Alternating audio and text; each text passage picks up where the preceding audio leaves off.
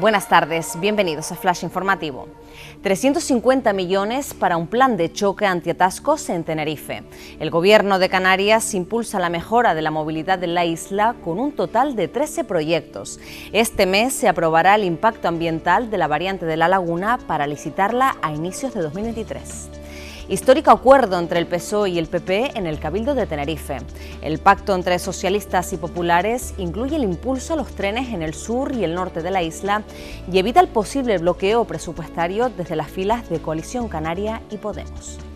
El vuelo contrarreloj de Laura para salvar vidas. La piloto tinerfeña de 24 años, que dedica parte de su labor a transportar órganos para su posterior trasplante por todo el territorio nacional, reconoce que el destino más estresante es Canarias por su lejanía. Vallecolino toma una drástica decisión. No acogerá más gatos en sus instalaciones. La única excepción será aquellos heridos o atropellados. Los responsables del albergue comarcal denuncian desde hace un tiempo estar desbordados y esperan que las instituciones busquen una solución al grave problema que les afecta. Más noticias en diariodavisos.com.